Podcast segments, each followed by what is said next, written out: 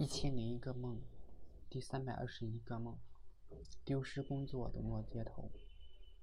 有天我在河边玩，河岸上停着一艘船，似乎在招募船员，而我没有工作，犹豫着要不要去应聘。这艘船载了十几十个人，已经坐满了。我对船员很陌生，就没有上去。很快开船了，有个人想下船，却被拦住了。我的直觉这是黑船，很庆幸没有上去。很快船驶远了。不久以后，大地裂开了，这一幕我非常的熟悉。上一次我就死在这里，所以不能往西，因为这是要火山爆发了，西边的河会被埋住。我连忙往东跑，路两边的泥土渐渐隆起，我知道很快这路也会被埋住。所以，慌忙通过了公路，顺着山脉往高处走。最后来到了山顶，这里像烤炉一样热，特别是北边山沟里边，是一个正要爆发的火山口。火山口是蓝色的岩浆，我急忙找出路。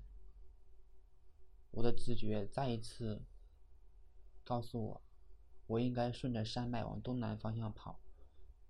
东边隐约可见小树林。于是我飞快地顺着山脉往下滑，因为造山运动，山上的石头都是光秃秃的，没有碎石，没有树木，所以路并不好走。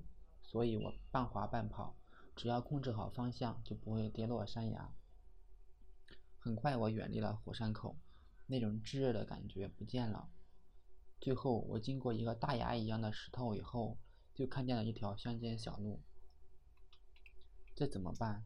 家乡受灾了，我来到了一个完全陌生的地方，该怎么养活自己呢？我觉得自己需要找工作，有口饭吃就行，有没有工钱无所谓，但是感觉不能明说不要工钱，这是我的底线，不能暴露了。于是我席地而坐，找了一根树枝，在地上写着“找工作”，期待有人招募。